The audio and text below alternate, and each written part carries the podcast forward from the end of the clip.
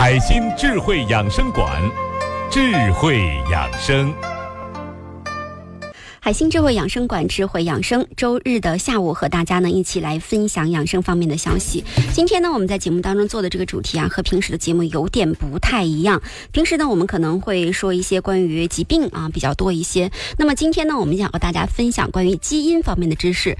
那最近呢，我们也经常会在电视啊、报纸上看到，或者是听说关于基因科学、基因技术啊一些报道。其实呢，大家对于基因的兴趣好奇也是越来越多了。所以今天呢，我们也会特别的来请到呃。来来自华大基因学院的张楠老师和来自华大基因股份有限公司大众传播部总监、华基金公益基金委员会主任啊，向飞老师在节目当中呢和大家来分享基因方面的知识。我们也希望呢通过今天的节目能够更好的让大家了解基因和健康、基因和疾病，那也让大家呢更加明白基因在未来的生命科学领域将会起到一个什么样的重要作用，而它又将怎么样影响我们的生活呢？好，马上请到的是向飞老师。和张楠老师，二位好，海清好。啊，大家好，嗯，想请向老师先给我们做一个呃简单的总结，这个基因到底是什么，来作为概念上的普及好吗？对，基因呃应该这样讲，它的翻译非常的好，嗯。啊，英文叫 gene 啊，翻译成基因，其实基本的因子、基本的因素，嗯，这个其实是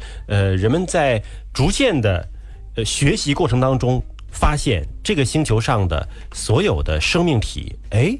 应该有一个最小的单位，嗯啊，决定了它是生命和非生命的这样的一个界限啊。如果说现在让大家区分说什么是属于生命，什么属于非生命，大家可能只有一个感性的认识，对吗？就能吃吃喝喝的，能能能玩玩乐乐的，这个叫生命。那可能在那不动的石头啊什么，就就就是非生命。但是在科学上怎么怎么区分呢？就是如果它是有基因能够传递复制到下一代，嗯。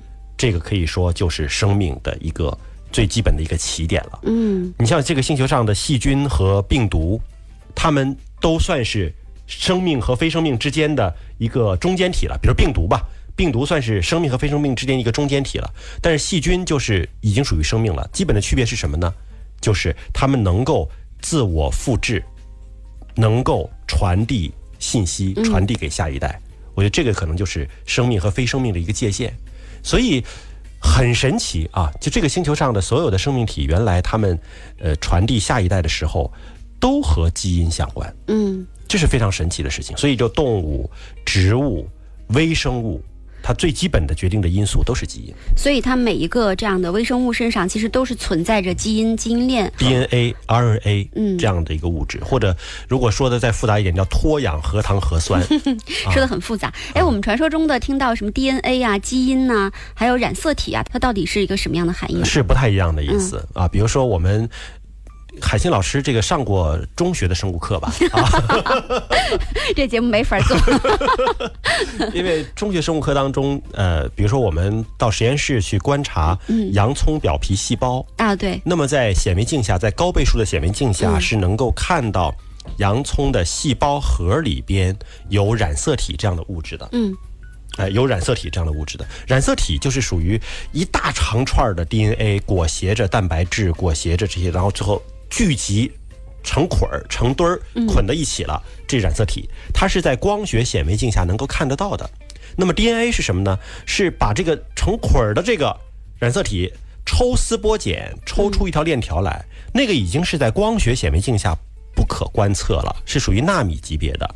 那么在电子显微镜下是能够看到啊。那么这个抽成的一是一条链儿，这就是一个 DNA 的链条。那么 DNA 的链条上，如果其中的某一段儿，它能够决定了一些性状的表达，那么这一段儿就可以说成是基因。嗯，如果举一个呃更通俗的例子吧，对，就说的再形象一点。咱们就假设说啊，我们人决定我们的生命性状的，是由二十三盒这个扑克牌。嗯，啊，其实应该是两个二十三盒。嗯，啊。这个扑克牌这一盒扑克牌，就是一条染色体。嗯，这扑克牌显微镜能看到，啊，但是你想看到扑克牌里边的一张一张的，肉眼不可见。嗯，但是有仪器设备能够测出来。对，那么这盒扑克牌打开了，发现哦里边有这么多的扑克，排成一个序列，这个就是 DNA。嗯，假设说我中间哎发现红桃五、红桃十、红桃凯凑成了一套五十凯啊，这个就是一个基因。嗯，就是你拼凑了你发现正好能够表达一个东西，这就是基因。然后如果说只是看这个所有的扑克牌放在一起，那就是一个 DNA 的链条。嗯，那你说人的这个 DNA 的链条实际上是，呃，四十六盒扑克牌。嗯，把里边的所有的扑克连成一串儿，这是我们人的三十亿对儿的碱基，就三十亿张。扑克牌，嗯，我觉得香飞老师这个比喻真的太形象了，这下让我们玩牌玩的比较多，能够迅速理解。对，这个对我们来说一下就了解到这个基因和 DNA 之间的关系是什么了啊。刚刚你也提到了，每个微生物身上其实都是存在着基因、呃 DNA 这样的存在。可是对于我们每个人来说呢，如果不深入了解到这方面的知识，可能他并不了解它到底在我们人体当中的一个作用是怎么样的，它起到一个什么样的一个影响力。所以在这想请张楠老师给我们介绍一下哈，基因的主要的功能又是什么呢？好的，刚才向飞老师其实也稍微提到了，就是说我们的基因它是有能够去表达我们的这个有功能的蛋白质这样的一个一个功能，然后它这些蛋白质呢，同时又决定了我们的性状。就比如说，其实我们每一个人看上去长得都不一样，对，有的人是单眼皮，有的人是双眼皮，然后同时，比如说黄种人和白种人的肤色不一样，有可能眼球的颜色也不一样，这所有的性状的不同，其实都是因为我们基因的不同所导致的。那同时呢，除了这些我们看得到的性状，基因还决定着一些我们看不见的东西，比如说。